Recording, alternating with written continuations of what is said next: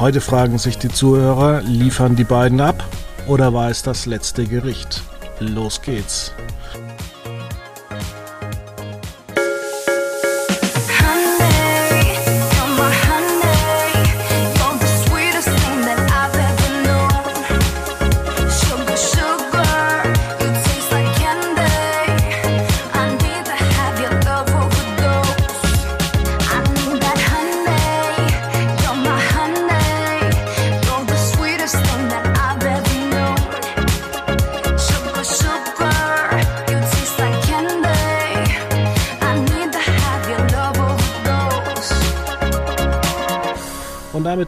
Herzlich willkommen. Die meisten, die diesen Podcast hören, sagen, yeah, endlich ist gewählt worden, endlich können wir vier Jahre wieder unsere Ruhe haben. Yeah, Felix, bist du genauso der Meinung? Ich bin gehypt. Nein, ich habe, also für mich ist es ja schon länger, ich, hab, ich bin Brieffehler, ich bin schon, ich bin schon durch. Ja, ich habe am, ich weiß nicht, ob das der dritte, neunte war oder der 27. Ich habe direkt meine Unterlagen bekommen, direkt äh, ja gewählt und ab, weil ich mich davor auch immer vor logischen Argumenten schütze. weil ich einfach meine Parteien habe, die ich da strategisch wähle. Und wieso sich dann auch ärgern, wenn man das schon vier Wochen im Voraus gemacht hat? Und ich war tatsächlich äh, gestern, vorgestern, äh, mal kurz bei den Grünen in Würzburg. Annalena Baerbock war da. Also mein Eindruck ist erstmal, da waren sowieso bloß Leute, die die Grünen wählen wollen. Und zweitens, äh, das ist keine Parteiveranstaltung mehr, wie ich sie von Gerhard Schröder kenne. Hm. Das ist ja eigentlich schon eine, eine Show. Und ähm, ja, also da geht es ja auch nicht mehr mit logischen Argumenten, irgendwie da was rauszuhauen.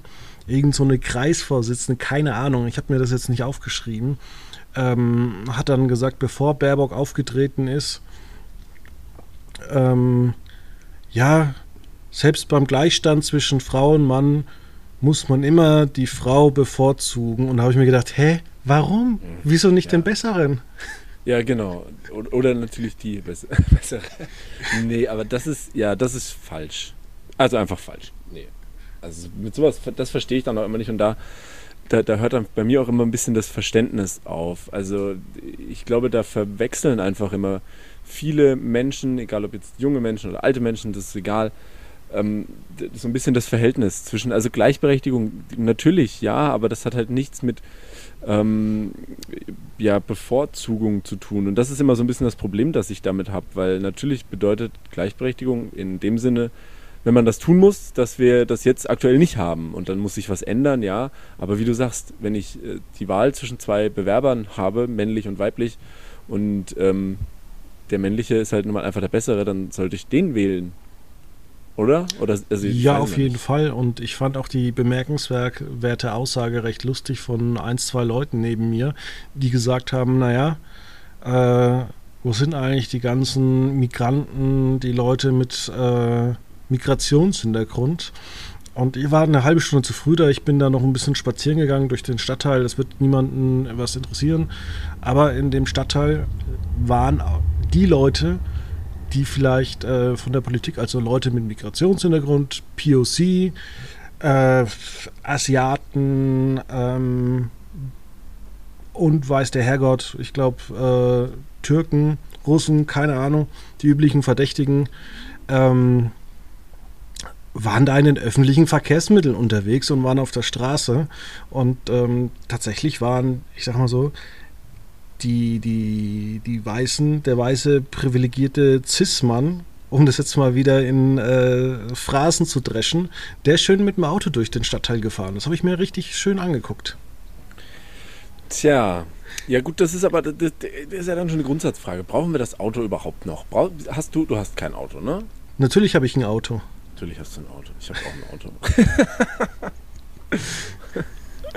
ja, ja, ja nee, weil aber wir haben ja auch Hobbys und ähm, das stimmt. Mein Vater zum Beispiel, mit dem gehe ich mit seinem Hund ab und zu weg. Das ist von mir zu Hause sind es zwölf Kilometer. Es wäre eine Autofahrt von äh, eine Busfahrt von einer Stunde.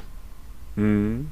Ja, wobei, da muss man ja jetzt auch wieder sagen, zum, im Endeffekt zum neuen Schuljahr, zumindest hier äh, bei uns in, in Würzburg, gibt es jetzt will ich nichts Falsches sagen, ich glaube 16 neue Bushaltestellen. Wow. Yes, aber das ist alles in einem besonderen Stadtteil und vor allem es gibt so eine Neulinie, die ist so eine Linie, da gibt es auch so, ich sage mal so, es gibt eine ICE-Linie, die fährt von äh, München über Würzburg nach Frankfurt, Köln, geht dann weiter nach Hamburg. Also diese Strecke, die nie ein Mensch fahren würde. Und manchmal wird dann noch verlängert nach Berlin. Und genauso gibt es eine Bushaltelinie, eine neue, eine Buslinie, die auch so irgendwie quer durchfährt, wo eigentlich kein normaler Mensch damit fahren würde, weil alles andere wäre irgendwie kürzer. Ja, ich weiß das. Ist halt so eine Zubringerlinie. Hm, ich muss sagen, ich war nie Busfahrer. Straßenbahn bin ich immer ein bisschen gefahren. In Würzburg haben wir eine, eine Straßenbahn und eine, einen Bus halt. Ne? Mhm. Und ähm, ja, ich habe das gar nicht weiter verfolgt, aber ich fand das schön. Man hat sich damit gebrüstet und zu sagen, wir haben 16 neue Bushaltestellen. Und ich habe mir sagen lassen, man kommt besser nach äh, Versbach. Ja, da hat man sehr viel gemacht, aber ich bin persönlich der Meinung, Bus, Straßenbahn, alles zu langsam. Äh, wir sollten entweder auf Gondeln setzen, wie im Skigebiet, oder auf tatsächlich, weil ich von der Schnelligkeit überzeugt bin und weil die Leute einfach wach werden. Also es bleibt auch keiner da irgendwie liegen, wenn er mal in der Stadt war und irgendwie heim will. Warum nicht Achterbahn bauen, quer durch die Stadt? Quer durch die Stadt, Achterbahn. Oder aufs Land. Ja. Und Wer dann, dann irgendwie die, mal die zum Frage Ikea ist, muss. Wie, wie, ist, wie, wie betrieben? Mit Strom? Mit Strom natürlich, billig eingekauft aus. Äh, ja, vielleicht bis dahin haben wir ein gutes Infrastrukturnetz bis nach China. Vielleicht. Direktleitung zum Abstöpseln chinesischer Strom. Hm. Genau. Ich weiß nicht. Nee, ich weiß nicht. Ich bin kein, kein. Äh, ich muss immer sagen, was mich immer ärgert, ist, alle sagen immer öffentliche Verkehrsmittel und machen und tun. Aber zumindest in Würzburg, ich will das ja nicht runterbrechen, aber in Würzburg, es ist halt einfach auch, es ist zu teuer. Es ist einfach so. Ja, es ist auch das große Problem. Wir sind natürlich auch in einer Kessellage. Ähm, da brauchst du extrem viele Linien. Also du musst mal nach Stuttgart gucken. Das ist unfassbar, äh, was die in den letzten 30 Jahren da an Geld ausgegeben haben, damit du einfach alles verbinden kannst. Aber wir in Würzburg zum Beispiel haben einfach, ja, ein sehr, sehr schwieriges Netz. Da ist es natürlich auf der Fläche in München einfacher. Da ziehst du einfach ja. da zwei, drei Linien durch und erreichst die meisten Menschen. Aber es gibt natürlich hier in dieser Kessellage auch einfach äh, Stadtteile, die auch völlig abgehangen sind. Also ähm, ja, ist halt einfach so. Aber das äh, wird der eine oder andere auch in anderen äh, Bereichen kennen. Ich war ja begeistert, als ich vor Corona in, ähm, im Ruhrgebiet unterwegs war. Da war die eine Strecke gesperrt. Dann ist der Zug selbstverständlich einfach in der Nähe äh, über eine andere Linie gefahren, wo ich mir denke, naja, das sind bei uns, also da waren es irgendwie 10 Kilometer maximal Umweg und bei uns wären es irgendwie so 50 äh, Kilometer, wie ja. zum Beispiel, es wird glaube ich die Strecke Würzburg-Nürnberg gebaut. Ich wollte mal mit dem Zug nach Nürnberg. Dauert normalerweise 30, nee, 60 Minuten. Dauert zurzeit wegen, ich glaube, wird umgeleitet über Ansbach 90 Minuten. Mhm. Ja, Würzburg-Nürnberg ist ja meine alte Strecke. Als ich noch studiert habe in Nürnberg, war ich ja ich habe vier Jahre selber dort gewohnt, aber war dann ein, ein gutes Jahr lang Pendler. Ähm, Würzburg, Nürnberg. Und ähm, das ist schon, also da hat man wenig Spaß auf der Strecke. Vor allem, und da sind wir dann auch beim, beim Punkt, wo man sagen muss, Zugfahren ist zum einen, also es ist nicht günstig. Ich hatte dann das Glück, dass Nürnberg, ich glaube, beim zweiten Studienjahr hat man sowas integriert wie ein Semesterticket und das hat mich dann tatsächlich in dem gesamten Nürnberger Verkehrsraum, der zum damaligen Zeitpunkt noch bis Kitzingen ging, ähm, gebracht. Ähm, aber sonst zahlt man für so eine Zugfahrt Würzburg-Nürnberg, da, da bist du dann halt bei 20 Euro teilweise dabei. Und wenn du dann hin und zurück willst, logischerweise, gibst du da irgendwie 40 Euro für aus und bist trotzdem über eine Stunde unterwegs. Und dann bin ich halt auch eine Stunde im Auto gesessen, weißt du? Hm. Ja, wir hatten auch mal äh, einen Praktikanten, Schrägstrich eine Praktikantin, die kam jetzt wirklich nicht äh, von weit her. Ähm, die war vier Wochen vor dem ähm, vor Corona da. Und ähm, wir haben dann ihr die Kosten übernommen, der Zugtickets. Und ich dachte, mhm. naja, was kostet denn da irgendwie so Zugtickets? Und ich habe dann 120 Euro für vier Wochen, also für, für glaube 20 Fahrten bezahlt. Mhm. Ja, da bist du ganz schnell mit dabei. Das ist ja, ja. schwierig. Und das ist ja auch das Ding. Solange das, ich glaube immer, also natürlich in Würzburg, man möchte ja auch viel tun für Fahrradfahrer und so weiter und so fort, aber das ist alles immer so ein bisschen kopflos. Und ich sage also, was den öffentlichen Nahverkehr angeht, solange das nicht ähm, bezahlbar ist, wird das schlicht und ergreifend auch zu Recht niemand nutzen. Weil warum, warum soll ich das tun? Das ist, viele werden jetzt sagen, ja, die Umwelt, ich sage, ja, natürlich die Umwelt, klar, ist ja auch okay. Aber die Umwelt hat auch nichts davon, wenn ich mir das schlicht und ergreifend nicht leisten kann. Also dann. Und damit kommen wir wieder zu Zerwakis und äh, Obnöfel. Ah. Ja. Ähm, zweite Folge, ne? War zweite Folge. Oh, kommt ich mir schon, wirklich ist das bei dir auch so? Es kommt mir vor, als würde das schon ewig laufen, aber es ist erst die zweite Folge.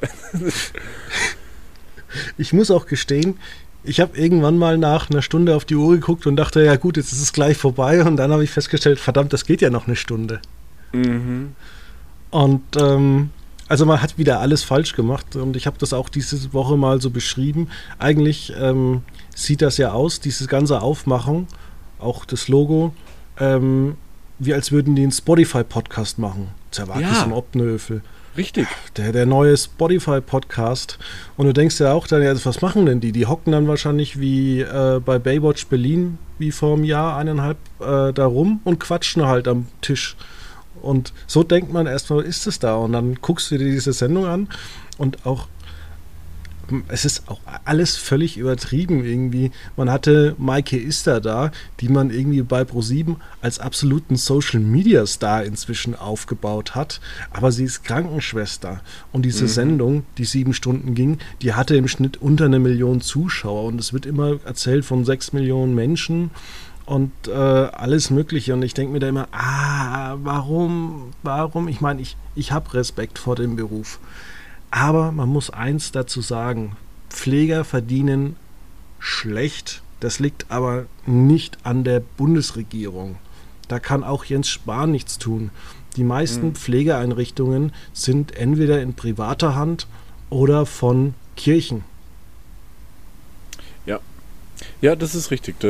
Also, na klar, gerade ähm, äh, Caritas und, und wie sie nicht heißen, die Träger, da, da spielt das alles immer eine Rolle. Und da gab es ja auch, also ich will das fast gar nicht so groß aufmachen, weil ich meine, da gab es ja immer wieder Verhandlungen, ob man sich vom Tarif löst oder entsprechende Tarife ändert. Und ähm, es sind ja gerade kirchliche Träger, die sich da immer mal wieder querstellen, einfach weil sie eben sagen, in ihren eigenen Strukturen gibt es durchaus Positionen, in dem man halt ähm, sehr gut übertariflich verdient und diese würden dann natürlich ein Stück weit auch ähm, möglicherweise an ähm, Interesse verlieren oder an, ja, also es würde halt nicht mehr so ziehen, das Geld, aber ich finde auch und das ist, das tut mir so ein bisschen weh. Ich glaube, das war diese lange Sendung über den Pflegenotstand, damals den ähm, ja, Joko Klaas live ähm, gemacht hatten, das, das war so ein einmaliges Ding. Und da, für mich hat das auch nur in diesem einmaligen Rahmen funktioniert. Und das jetzt immer wieder vorzukramen, das nimmt für mich so ein bisschen äh, den, den Sinn daraus, weil dadurch wird es so ein Dauerbrenner-Ding. Und ich habe mit, wie du mittlerweile das Gefühl, wo ich sage, ah, ja, na gut, dann ist es jetzt wieder das. Und das tut mir so ein bisschen leid. Aber meine Güte, das haben sie sich ausgewählt. Äh, warum auch nicht? Ich habe relativ spät reingeschaltet, muss ich ehrlich zugeben. Ich bin so bei dieser Stalking-Geschichte mit reingekommen. Oh Gott. Was ich, ich habe es überhaupt also, nicht verstanden erstmal. Da, da lief gerade irgendwie die Matz, als ich reingeschaltet habe und ich dachte mir, ich weiß überhaupt nicht, worum es geht, muss ich sagen. Also und ich habe ja wirklich Verständnis vor solchen Menschen, aber ihr Stalker sitzt jetzt aktuell zum zweiten Mal im Gefängnis. Warum gehe ich jetzt ins Fernsehen und erzähle diese Geschichte. Ich, ich habe den ja. Beweggrund nicht verstanden. Ist es, weil eine Freundin von ihr vielleicht bei dieser Sendung arbeitet? Ist es vielleicht, äh, weil man ein bisschen, weil sie früher bei der FDP war, vielleicht noch irgendwie einen Prozentpunkt äh, holen wollte? Ähm, lag die Matz jetzt einfach ein Jahr lang irgendwo rum? Ich habe keine Ahnung, ich habe es nicht verstanden. Ich geh da doch nicht hin und erzähl irgendjemandem, dass ich gestalkt werde, wenn ich doch davon endlich meine Ruhe habe. Erstens das und ich, also Nee, mich hat es einfach, also ich muss ganz ehrlich sagen, ich habe reingeschaltet und wusste erst überhaupt nicht, und das tut mir mit auch Zervakis und Opnövel Live, mit dem Format am meisten so weh. Das habe ich, das, als wir das letzte Mal drüber sprachen, auch schon gesagt. Ich, ich check nicht, was das Format sein soll. Ist es irgendwie ein erweitertes Talk-Format mit Einspielern, aber dafür sind mir dann irgendwie die, die, die ganzen Einspieler sind mir dafür aber zu sehr, naja, doch zu sehr äh, Bericht, Report, reportagenmäßig ausgebaut. Sind das für sich alleinstehende Dinge, worüber ich dann im Nachgang mit Leuten spreche. Dafür sind mir aber dann wiederum die Gespräche darüber, zumindest war das auch in der letzten Woche so, dafür sind mir die dann zu banal im Nachgang. Also ich check nicht, was sie damit erreichen wollen. Also ist, wenn ich jetzt sage, okay, ich gucke mir geile Einspieler an und danach habe ich die Hauptprotagonisten da und wir sprechen da weiter drüber, dann sage ich, okay, das kann ich verstehen. Aber hier ist es so ein, der Einspieler passt irgendwie nicht zum Sendungskonzept, Talkshow, aber dann Talkshow wird dem auch nicht gerecht, was sie dann danach mit den, äh, wie ich gesagt habe, mit den, mit den Personen dann da besprechen. Das passt alles nicht zusammen. Und das nervt mich. Und wie du sagst, ich check dann auch inhaltlich nicht oder habe bei dem Stalking-Thema auch nicht geblickt, um was es ging. Vor allem da war von, ich weiß den Namen jetzt auch nicht mehr, von, ich glaube, Polizei oder wer auch immer, war ja eine Dame auch da. Und ähm, die gestalkte Bianca Bieber, das war die von dieser Hilfsorganisation, genau, die hatte ähm, berichtet über ihren Fall und dass eben auch die Polizei so lange nichts gemacht hat und so weiter und so fort. Und dann sagte auch diese andere Person, ja, also an dem Fall, das, jetzt, das überrascht mich schon. Und dann dachte ich mir so, hä? Das, kann doch jetzt nicht euer Konsens sein, dass ihr sagt, ja, also da hätten wir aber schon was machen müssen. Und das ist so genau das Ding, weißt du? Dann, dann habe ich mir das angehört und dann denke ich mir so, Okay, ist das jetzt die Information, die ich mitnehme, dass das, naja, blöd gelaufen ist? Will, will mir ja, das jetzt ja noch, der Bericht sagen? Noch trivialer war ja eigentlich der Übergang zwischen Galileo und äh, Zervakis und Optenöfel, wo sie dann so einen Beitrag von 60 Sekunden gemacht haben und dann, ja, und den ganzen Beitrag sehen Sie jetzt gleich bei Zervakis und Optenöfel. Ach, und, wirklich? Äh, oh Gott. Und da habe ich mir dann schon gedacht, mir hat es mal ein Funktionär beim äh, Sportverein gesagt, der hat gemeint, ich krieche den Leuten bis zum Hintern, aber ich krieche nicht rein. Und das hat mich so ein bisschen daran erinnert, weil man muss doch auch mal irgendwann sagen, naja, man kann doch jetzt nicht alle Prinzipien aufgeben. Entweder man macht eine geile Show oder nicht. Und mhm. da ging es um die Verhüllung von dem Triumphbogen in ja, Paris. Ja, ja von diesem Künstler Cristiano. Und ich meine, man kann das ja mal machen. Man kann aber auch machen, dass der Typ ein eiskalter Geschäftsmann war und es zum Beispiel, obwohl es von öffentlichen äh, Geldern finanziert worden ist, die Verpackung des Reichstags darf nicht bei Wikipedia äh, angezeigt werden, weil er geklagt hat und Recht bekommen hat, weil es eine zeitliche Aktion ist und deswegen muss jeder, der das sehen möchte, Geld bezahlen. Ja. Ah, das ist ja auch immer. Da kann man auch mal diese Kunst so hinterfragen. Und wenn man, wenn man ja. vielleicht auch mal wirklich Kunst hinterfragen will, äh, zum Beispiel auch mit diesen Stolpersteinen in, in Städten. Mhm. Ich bin da eigentlich kein großer Fan davon, weil ich finde irgendwie, man sollte lieber Tafeln an Gebäuden anbringen, statt irgendwie mal drauf rumzutrampeln, weil man halt jetzt vielleicht nicht dran denkt, dass da gerade ein Stolperstein ist. Außerdem hockt ja auch ein Geschäftsmann hinten dran, der am Ende gut davon lebt. Ja, das ist klar. Ja, das, also, wobei da muss ich sagen, das war mein Sendungshighlight dann, dass ich habe dann den, den Abschluss von der Matz gesehen über eben die Verhüllung vom Arc de Triomphe und dann stand ja, ich weiß nicht, war das vorher auch schon, das weiß ich gar nicht mehr, auf jeden Fall stand ja dann Linda Zervakis in wohl diesem Stoff da angezogen und meinte auch nur, ja, das ist ganz schön unbequem. Ich gehe mich mal umziehen. Das war, so ein, war das jetzt, sollte das jetzt geplant locker wirken oder weiß ich nicht. Ich fand es nur seltsam und dachte mir so, hä? Also es war dann so, ja Matthias, moderierst du mal, weil ich würde mich gern umziehen. Was? Ich habe das nicht verstanden. Ja. ja. man hat ja schon gemutmaßt, dass inzwischen mehr Leute im Studio sind, als wirklich die Sendung zuschauen. Ja, puh. Wie, wie viele haben es gesehen? Ein bisschen weniger, ne? Also es war ja noch nicht, weniger. Nicht ganz, noch weniger, ja. aber nicht so, also insgesamt war glaube ich nur knapp, irgendwie ich glaube 4, 450.000 so haben es gesehen. Und ja, Zielgruppe ist natürlich ein bisschen dicker weggefallen, aber pff, naja, was haben wir schon erwartet, ne? Ja.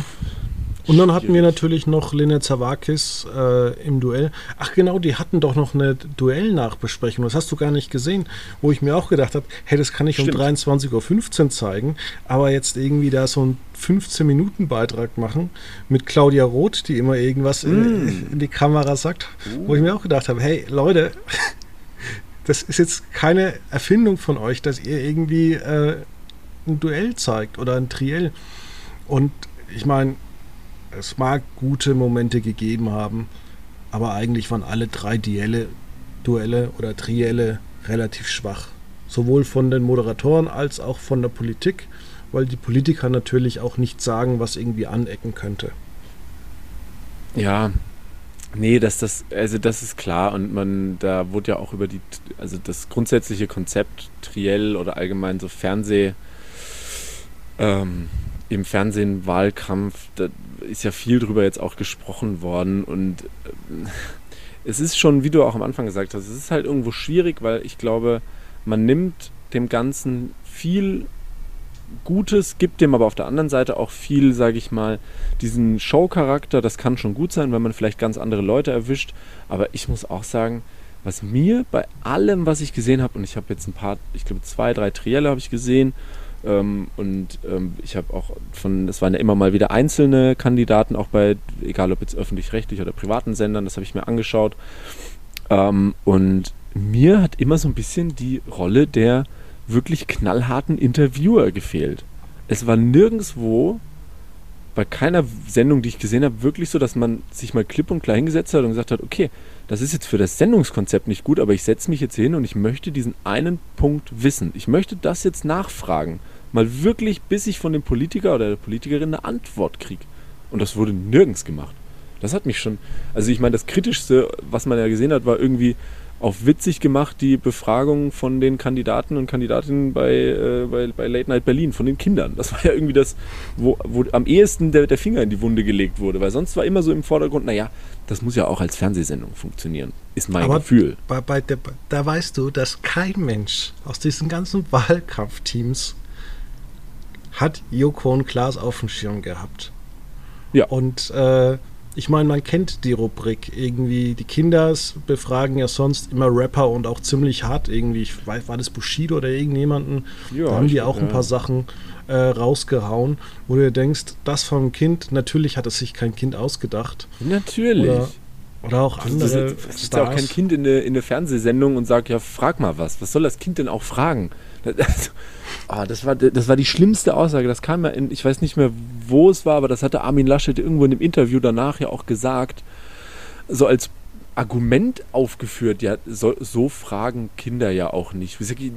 Natürlich nicht. Kinder sitzen ja auch nicht einfach irgendwo und werden von Kamerateams gefilmt. Natürlich sind die vorbereitet. Also sowas Dummes zu sagen, das hat mir, das hat mir wehgetan, wirklich. Ah, nee, ja. da kann ich mich aufregen, aber wozu? Ist halt so. Ich fand es auch lustig. ja, ich würde sagen, wir schließen mal das äh, Wahlthema. Ja, jetzt reden wir schon fast über 20 Minuten über, was wir gar nicht reden wollen. genau, wir wollen nämlich mal über die guten Dinge reden. Und zwar über eine Sendung, die mir aufgefallen ist, beziehungsweise auch dir. Ähm, und zwar, jetzt ist mir der Name entfallen, ja, aber ich kann nachgucken. Hensler und, nee, Melzer und Falsch Hensler liefern ja. ab. Eine Sendung, ja. die ich finde, aus der Not geboren, aber die ist richtig gut. Ich muss auch sagen, ich finde es gut. Ich glaube, man kann diese, ich glaube, das ist eine typische Sendung, die man ähm, gut finden kann oder, also man liebt sie oder man hasst sie. Das glaube ich tatsächlich. Weil es fällt, es steht und fällt schon alles damit, dass man einfach dieses inszenierte Koch, Macho-Gehabe, Küchenbulle-Dasein, wie man das so kennt aus ähm, ja, Lehrküchen. Wenn man das mag von ähm, Tim Melzer und Steffen Hensler, wenn man das, dieses auch ein bisschen derbe und ja, Platzhirschgehabe, wenn man das gut findet, dann mag man auch das Sendungskonzept, glaube ich, weil man es einfach amüsant findet, sich das anzugucken, wie die sich da bekabbeln. Aber das war doch auch ein großer Erfolg und äh, man muss ja auch mal sagen, so am Sonntag, was willst du denn oder es ist eine gute Programmfarbe im Gegensatz zum Tatort, im Gegensatz zu ähm, dem Triell, wo alle irgendwie so nett sind, mal so eine kantige Show. Und ich glaube, damit punktet auch Vox, dass sie auch Charaktere haben, an denen man sich reiben kann. Und das waren ja mhm. eigentlich immer die großen Erfolge. Stefan Raab zum Beispiel, äh, Oliver Pocher auch schon früher bei Pro7 oder auch jetzt Joko und Klaas. Es gibt, also vielleicht braucht man öfter solche Leute im Privatfernsehen. Entweder man hasst sie oder man liebt sie.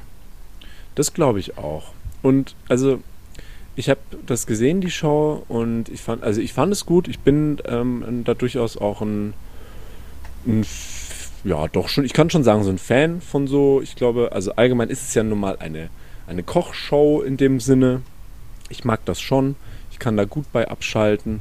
Ähm, aber am Anfang, ich hatte ein bisschen Probleme reinzukommen, muss ich sagen, weil es hat natürlich viel von dem, was ich auch gerade beschrieben habe, es hat sich so in den ersten Minuten gleich rauskristallisiert, wo das Ganze hingeht.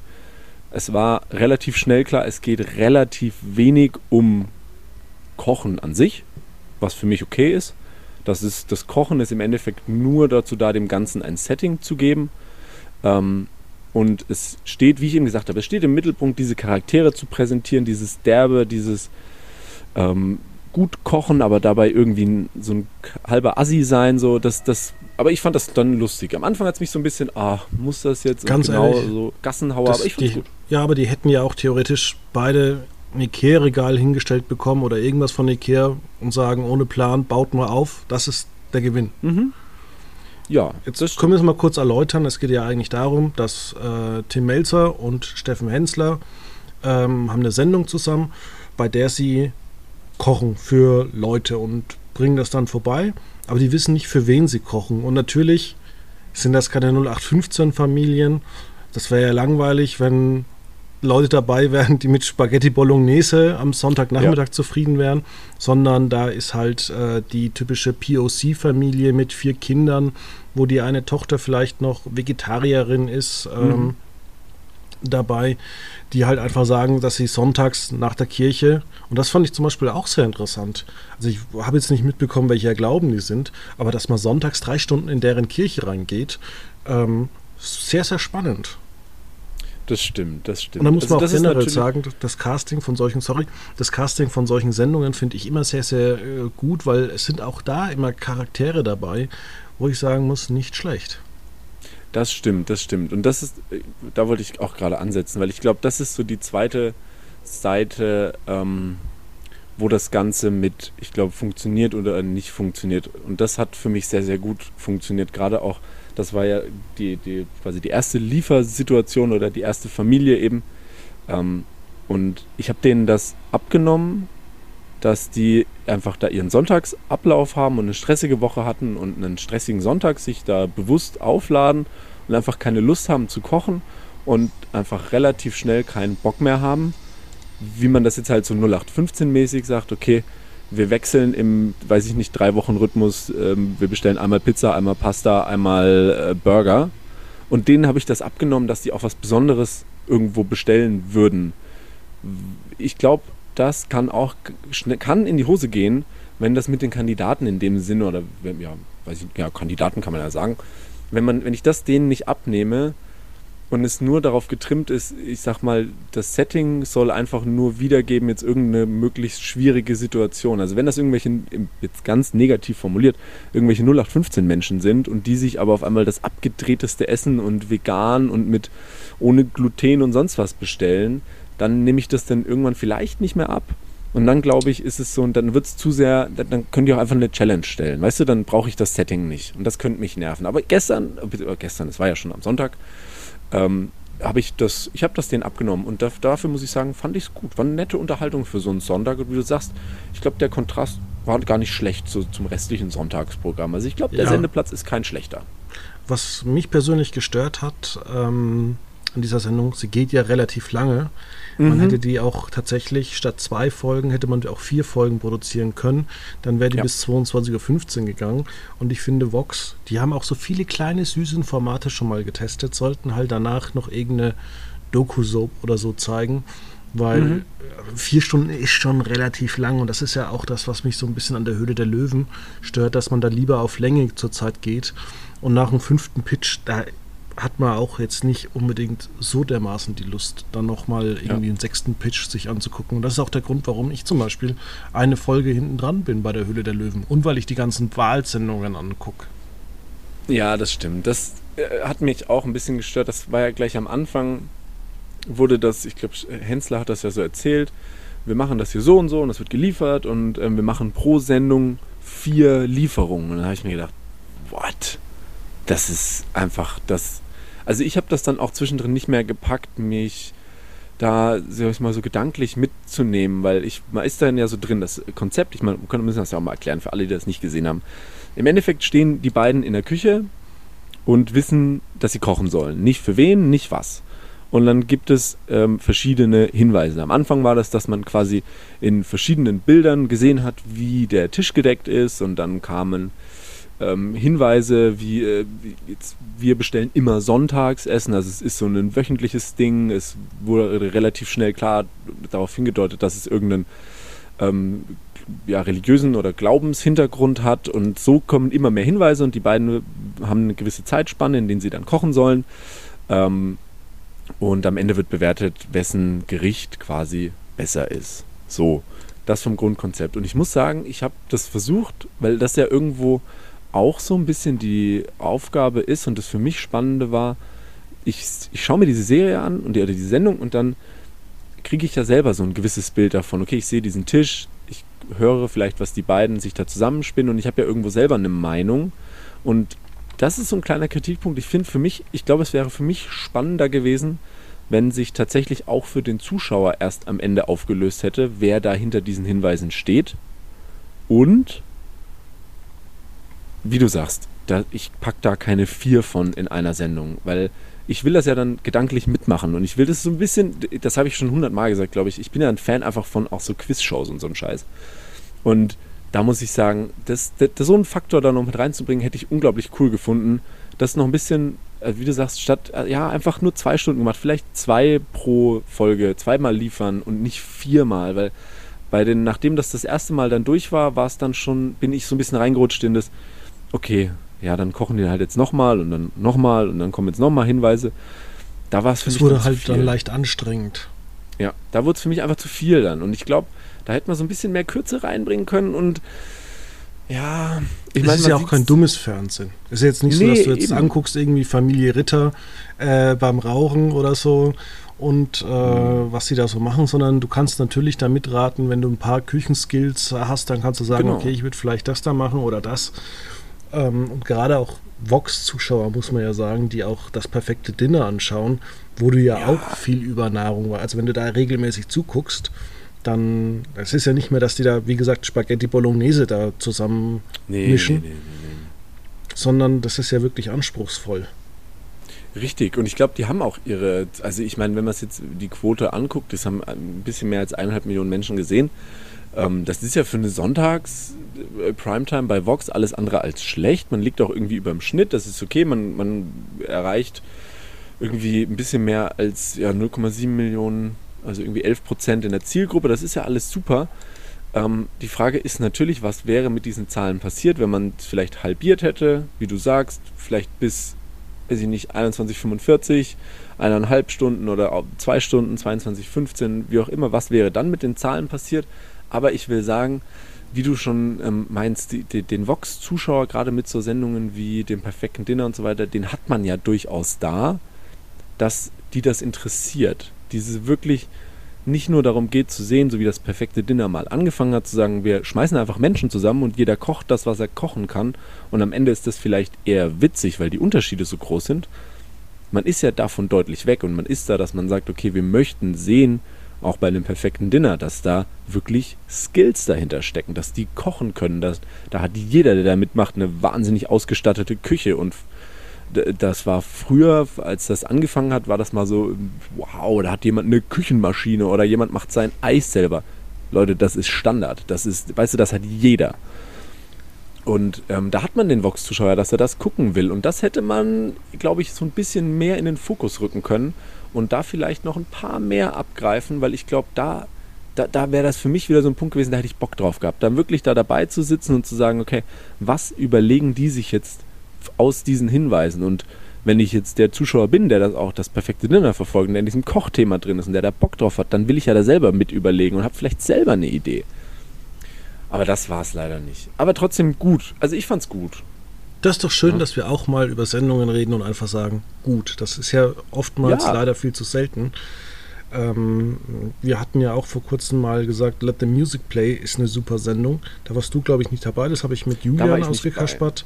Ja. Und ähm, es ist doch einfach schön, dass es auch gute Sendungen gibt. Ich hatte auch gestern ein sehr interessantes Gespräch mit ein paar Leuten aus der Branche, wo es einfach darum ging, ähm, jetzt läuft demnächst uh, The Masked Singer ähm, uh, ja. am Samstagabend. Und ich bin wirklich davon kein Fan. Aber ich finde, jeder, der davon Fan ist, der ist nicht irgendwie so, so 0815-Fan, sondern die sind so richtige Fans. Also die feiern das richtig ab. Und es ist doch eigentlich auch schön, wenn es Menschen gibt, die das so richtig abfeiern können, die dann sagen, hier am Dienstagabend, am Montagabend oder jetzt am Samstagabend, das gucke ich mir an und habe wirklich vier Stunden Spaß dabei. Ja. Das ist so ein bisschen das, ich habe da viele Kommentare und ich meine, man muss sich ja, oder man ist ja heutzutage sehr auf die sozialen Medien nicht reduziert, aber fokussiert und als damals die erste Folge von ähm, Wer stiehlt mir die Show lief, hatten das ganz, ganz viele geschrieben und viele auch in Kritik gesagt, so endlich mal wieder so ein abendfüllendes Unterhaltungsformat für auch eine ganze Familie, für wo ich mich hinsetzen kann mit Kindern kegeln und sagen kann, ich gucke mir das an, das ist kurzweilig, das funktioniert.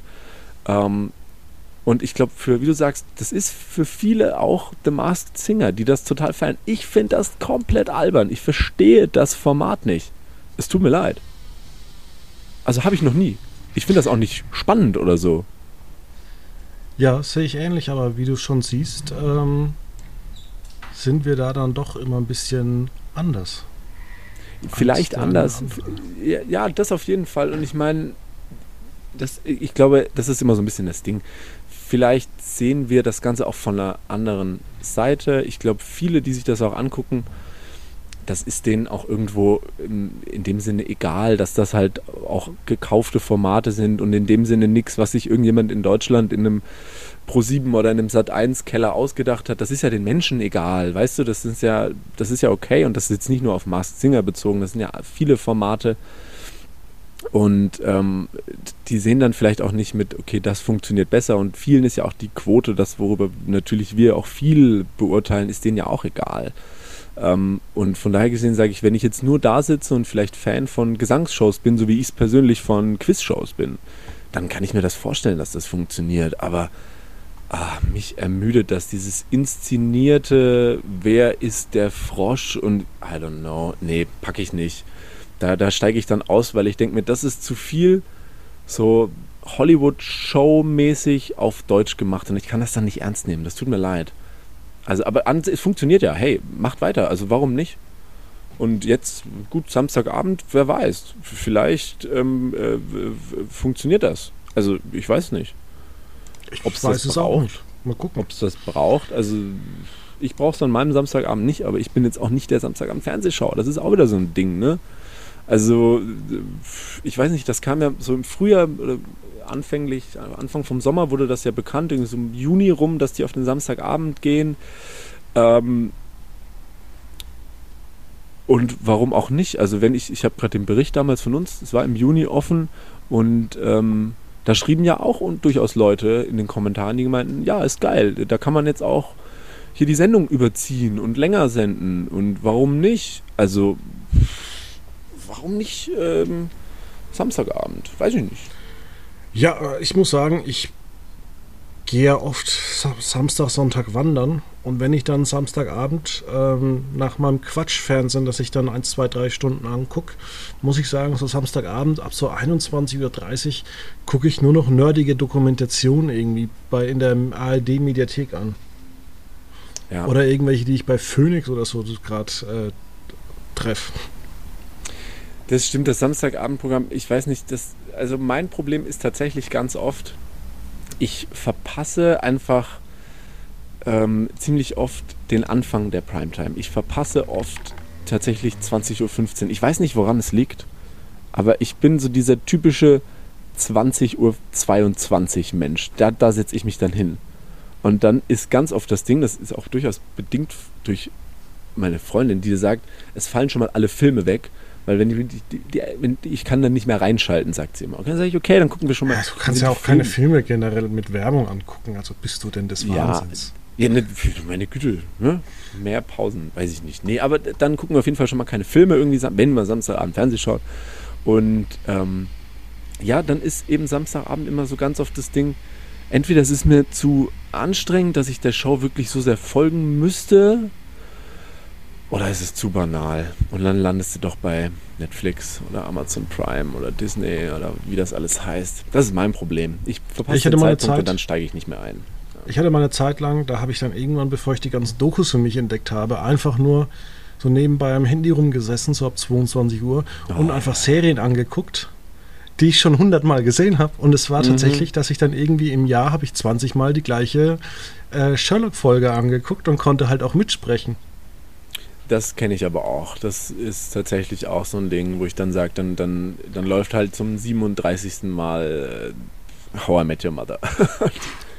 ähm, ja gut, dann läuft das halt so nebenbei tue ich irgendwas. Das stimmt schon, das stimmt. Aber das wird, ich glaube, also den Menschen, denen oder die Menschen, die sich für The Masked Singer interessieren, dem passiert das nicht. Die haben Bock auf diesen Samstagabend. Ich glaube, die sitzen auch zehn Minuten vorher schon da und ziehen sich das dann rein. Ich bin es halt nicht. Ähm, ich glaube auch, und ich, da, da, kommen wir zu den Koch- oder zu den Shows jetzt zurück. Ähm, ich glaube, das passiert auch nicht bei Melzer und Hensler liefern ab. Ähm, aber ich glaube, das holt schon gewisse, das holt eine gute Zielgruppe ab und ähm, ist eine gute Mischung aus Kochen und irgendwo Geilheit auf derbe Typen. Ähm, ich habe jetzt sowieso das Gefühl, dass Vox ähm, bei der Programmpräsentation vor kurzem irgendwie die großen Ideen nach Corona ausgepackt hat. Also man hat ja da auch mit vier Hochzeiten äh, ein Spin-off äh, gestartet mhm. ähm, und hat noch mehr so solche Ideen, dass man eben da ja coole Sachen machen kann. Ähm, also ich finde es eigentlich alles relativ gut und ich bin auch gespannt, was noch so alles laufen wird. Man hat ja interessante Ideen.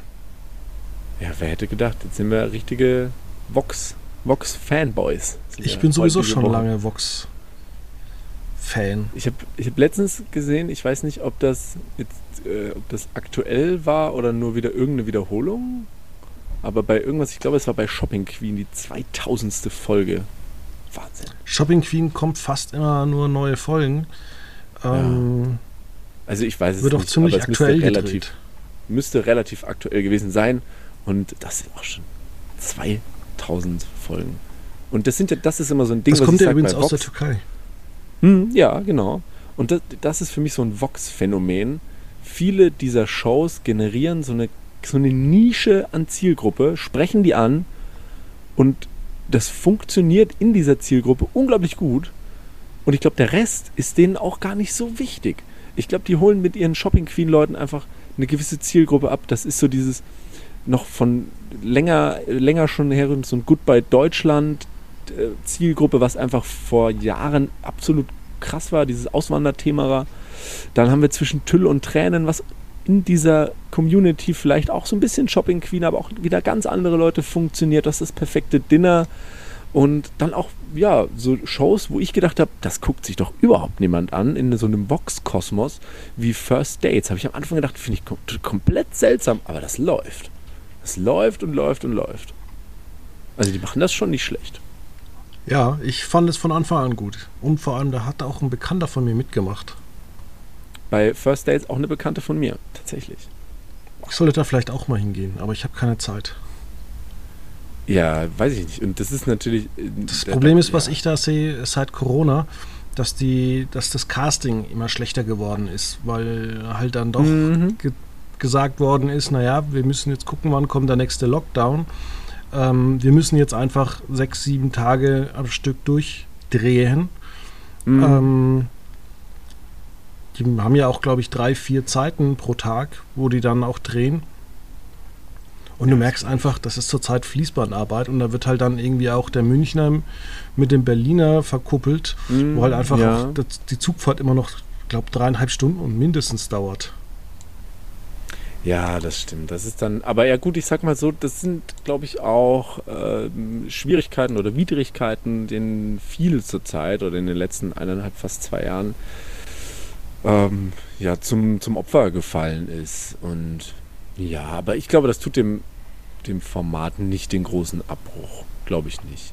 Eine nee, ganz andere Frage. Ganz, ganz, wenn wir jetzt so, es wird zu so einer richtigen Vox-Sendung, mir gefällt das gerade. Ähm, was hältst du denn von diesem Vor-Primetime-Format, was ja jetzt, ich glaube, nur noch diesen Monat, also knapp eine Woche noch läuft?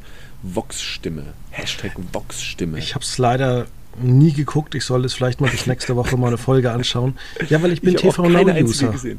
Ich habe keine einzige gesehen. Muss ich ganz ehrlich, ich habe einiges darüber gelesen, gerade am Anfang, weil ich ähm, ich war, ich weiß noch, als ähm, da ich, ich hatte irgendwann die Quotenberichterstattung gemacht und dann ja. bin ich die Liste, also die, unsere, die, so Excel-Liste mit TV-Quoten nicht durchgegangen und da ist eine Fox-Stimme irgendwie aus dieser ganz krumme Uhrzeit vor der Primetime und ich dachte, hä, was ist das denn? Ähm, da habe ich mir am Anfang einiges drüber durchgelesen. Ich habe es auch nie gesehen. Es ist jetzt ja auch, nicht, also es hat jetzt nicht die größte, ähm, also es erreicht jetzt nicht so die Reichweiten, würde ich jetzt sagen. Ähm, aber warum nicht, ne? Vox ja. Stimme. Ich Und ähm, wenig, langsam kommen wir auch, langsam kommen wir auch zum Ende dieser Sendung. Und ganz interessant ist ja auch das äh, Programm am Sonntag. Ähm, Pro7 Sat1 ähm, machen ja eigentlich fast gar nichts. Also Sat1 wird ein bisschen was zur Wahl machen, bis glaube ich 20 Uhr, bis 19 Uhr sowas um den Dreh. Mhm. Ähm, Pro7 macht seine 18 Uhr Nachrichten, wobei ich mich frage, ähm, produzieren die die wieder vor?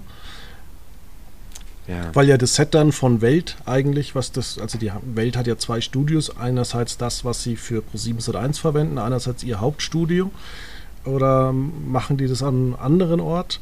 Ähm, hat Welt oder gibt Welt überhaupt äh, da die ganzen Synergien frei? Machen die das dann überhaupt oder sagen die, hey, nee, wir wollen die Leute zu Welt locken? Da ist ja dann Michelle hm. Friedmann, glaube ich, und Robin Alexander mhm. wieder zu Gast. Das werde ich mir angucken. Ähm, wir haben die große Elefantenrunde, die dieses Jahr total interessant werden könnte. Aber so Kabel 1, die zeigen um 16 Uhr ihre Nachrichten und dann kannst du schräg sägen, schrauben, renovieren angucken. Pro 7, ja, Galileo Plus kommt ja auch aus der Konserve.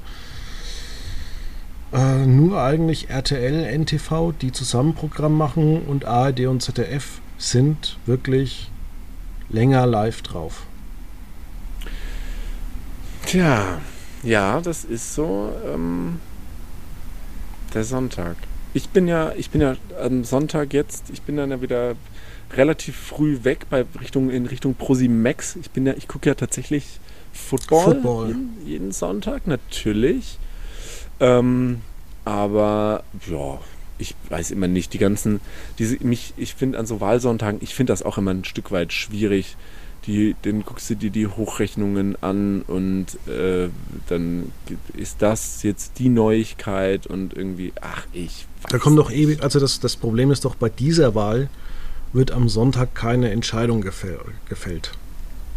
Ja, das ist ja natürlich richtig. Ich weiß gar nicht, wo ich es letztens gesehen hatte, wo man vorsichtig, es war irgendwo im, im, im öffentlich-rechtlichen in der Talkshow, wo man mal vorsichtig prognostiziert hat, dass man frühestens irgendwie äh, Februar, März mit äh, einer regierungsfähigen Einigung rechnen kann. Und das ist natürlich auch so. Also im Endeffekt wird ja nur leider nur gewählt, sage ich mal, wer sich dann irgendwo wie miteinander einigen muss. Und selbst das stimmt ja noch nicht ganz richtig. Also es ist schwierig. Und äh, vor allem Angela Merkel muss das ja auch hinauszögern, denn sie will ja auch ihr großes Ziel erreichen. Sie möchte länger als Helmut Kohl an der Macht sein.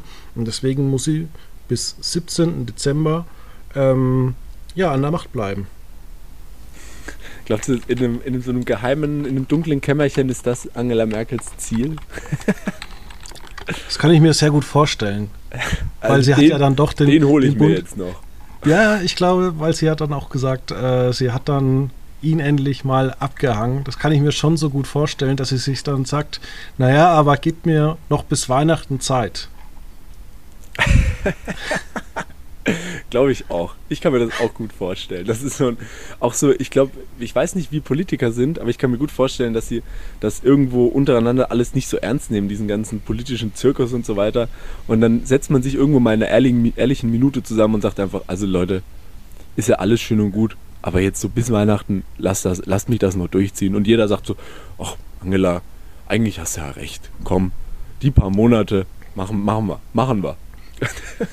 glaub, ja, vor allem, es gibt ja auch, habe ich eine schöne Reportage gehört bei Deutschlandfunk Kultur, einen Bundeskanzler, der nur zehn Tage im Amt war und der eigentlich auch in diesen zehn Tagen eigentlich nichts gemacht hat, ähm, außer den Hörspielpreis der Kriegsblinden äh, zu verleihen.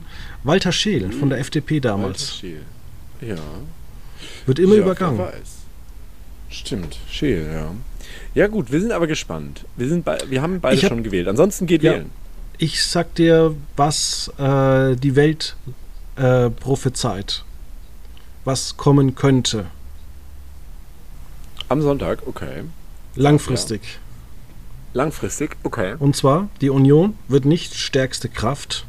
Ja. Das heißt, ähm, der Bundestagspräsident ist abgewählt und da, also Wolfgang Schäuble, und äh, Armin Laschet wird von der eigenen Partei ermutigt, äh, nicht Oppositionsführer zu werden, weil er viel zu schwach mit der Union abgeschnitten ist.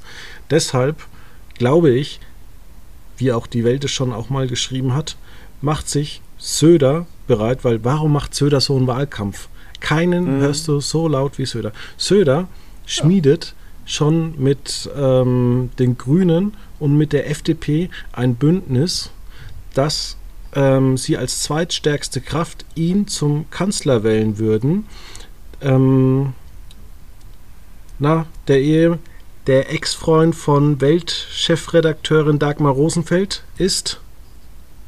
Von Dagmar Rosenfeld? Jetzt bin ich ganz. FDP? Wie heißt er denn? Ja, ja. Ähm, Lindner. Hier, Christian Lindner, genau. Ja, Christian doch, Lindner. Ja, genau. Der wird Vizekanzler und Finanzminister oder Wirtschaftsminister. Ja. Die Grünen äh, kriegen das Auswärtige Amt und Katrin Göring-Eckert, die schon viel Werbung für sich in Berlin macht, wird im Herbst, äh, äh nee, im Frühjahr wird sie Bundespräsidentin. Uh. Und die SPD äh, kriegt auch nämlich einen hohen Posten. Und zwar, ich, welcher Posten ist das nochmal? Der Bundestagspräsident ist doch, glaube ich, höher als der Bundeskanzler. Ja, das ist richtig. Bundes, also als Bundes, ja, ja genau. Als Präsident bist du quasi, ähm, stehst über allem sozusagen, weil du ja auch äh, kannst ja, kannst ja da auch reinpfuschen in die Regierung, also in die. Ja, und auch so richtig, so offiziell mäßig ja. ist, glaube ich, der kommt erst der Bundespräsident, dann der Bundestagspräsident und dann erst der Bundeskanzler. Mhm. Ja, das glaube ich auch. Und wahrscheinlich ist es falsch. Nein, das ist richtig. Also das ist, das ist die deine, Vermutung. Das ist deine Vermutung. Das ist meine steile These, die ich auch vertrete, weil ich, mir kommt das alles zu spanisch vor, was, was Söder da so treibt. Ja, bei Söder ist natürlich immer, ich glaube, das ist, da dürfen wir jetzt das Thema gar nicht so sehr aufmachen, aber ich glaube, das ist dieser von außen betrachtete, ähm, die, für, für mich ist es Unwissenheit zwischen Genie und Wahnsinn. Ich glaube, entweder da steckt ein politisches Genie hinten dran und auch eine wahnsinnig gute PR-Abteilung oder der macht tatsächlich einfach, was er so denkt.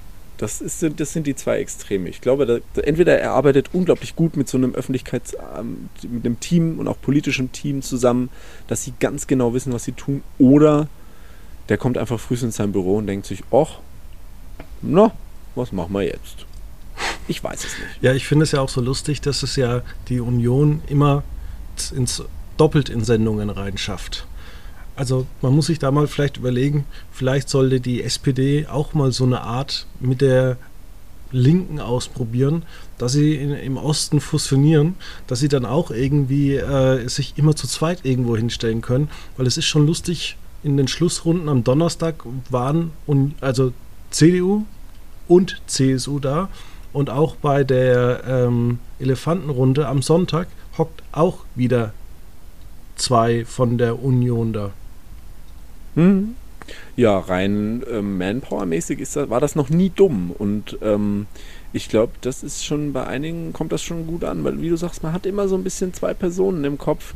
Gut, ob ihn das jetzt in der Konstellation in, gut getan hat, wobei ich immer noch bezweifeln möchte, dass wenn sich die Union damals statt für ähm, Laschet für Söder entschieden hätte als Kanzlerkandidat. Ich weiß nicht, ob man unbedingt woanders stehen würde ähm, als Union jetzt, ähm, aber äh, ja, das, ich, ich, glaube, das funktioniert schon immer ganz gut mit diesen zwei Personen oder mehreren Personen in der Öffentlichkeit, auch wenn ihnen das jetzt ein bisschen auf die Füße gefallen ist. Ähm, ja, allgemein die Union hat es halt auch nicht leicht gehabt.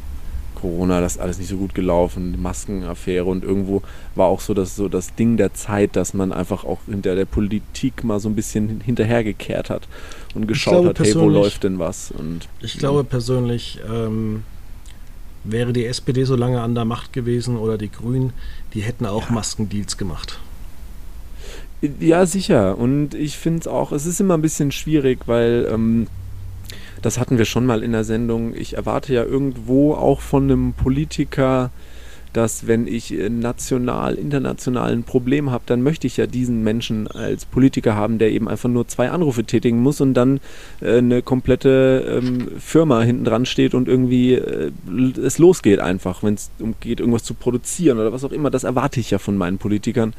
Ähm, und das ist für mich immer so ein bisschen schwierig, dann zu sagen, ja, aber verdienen darf der daran nichts. Hm. Und Gut, letztens, das ging ja auch mal wieder durch die Medien so, allein schon, das fängt ja bei Abgeordneten und anderen politischen Ämtern an. Das, da, da verdient man ja einfach schon einen Haufen Geld und oder kriegt sehr, sehr viel Geld. Und das ist dann natürlich schwierig, dass dann Menschen da im Hintergrund sagen, ja, und dann schustert man sich da selber noch Aufträge zu. Sag ich, ja, das ist schwierig. Auf der anderen Seite, wie gesagt, ich möchte ja die Leute haben. Die, die, ich möchte ja die Macher in der Politik haben, die eben nur einen Anruf tätigen müssen und dann geht da was. Ja. Schwierig. Ja. Jetzt ging auch bei uns so einiges. Eine Stunde haben wir jetzt gequatscht. Ey, uns Telefon klingelt. Uns Telefon klingelt. Ja. Ja, dann, was sagt man vor so einer Wahl? Gut Wahl? Gut, gut, gut Wahl. Ich sage immer gut Kick. Ja, nee, gut Wahl auf jeden Fall. Ähm, was ist, ich möchte nur eins wissen, was ist noch, ähm, was ist das Sch Schlimmste, was passieren kann? Was glaubst du? Ich glaube, es kann eigentlich nichts Schlimmes passieren, weil jeder hat irgendwo ein paar gute Ansätze. Also okay. die Union ist auch für mich als Arbeitgeber gar nicht mal so schlecht. Ja. Weil ähm, auf der anderen Seite muss ich sagen, ja, jeder sollte auch 12 Euro bekommen. Die Linken wollen ähm, eine Legalisierung von äh, Cannabis und das kann ich überhaupt nicht nachvollziehen. Also ich, ich habe noch nie Cannabis kon konsumiert, aber ich bin einfach dafür, weil ich finde, dass unsere, unsere, dass unsere Polizei Besseres zu tun hat. Voll und ganz. Voll und ich habe mal, ich mal vergessen, mein, mein Auto abzumelden. Und äh, mal für manche Sachen ist echt Polizei da, wo wir es vorhin hatten, ja, mit, äh, mit, mit dieser Frau, die gestalkt worden ist, dass da mal ein Polizist vorbeigeht und sagt, Junge, ey, noch einmal, ja. und du kriegst eine gelangt. Nee, das machen sie nicht. Aber wenn du dein Kennzeichen nicht rechtzeitig abmeldest, dann kommt die Polizei persönlich vorbei. Ja, da sind sie sofort da, ja. Ich hatte mal einen Roller, in jungen Jahren hatte ich mal einen Roller und immer zum 1. März muss man das neue Kennzeichen an seinen Roller schrauben. Und ich musste frühst zur Schule fahren und tatsächlich war mein Kennzeichen noch nicht da. Und dann bin ich zur Schule gefahren und auf diesen zwei Minuten von mir zu, von meinem Zuhause zur Schule wurde ich sofort von der Polizei angehalten, weil die gesagt haben, hier, das ist aber noch nicht das aktuelle äh, Versicherungszeichen, ne? Das geht jetzt aber nicht. Wo ich gesagt habe, ja. ja, was soll ich machen? War noch nicht im Briefkasten, Freunde. Aber nur, naja, so viel dazu.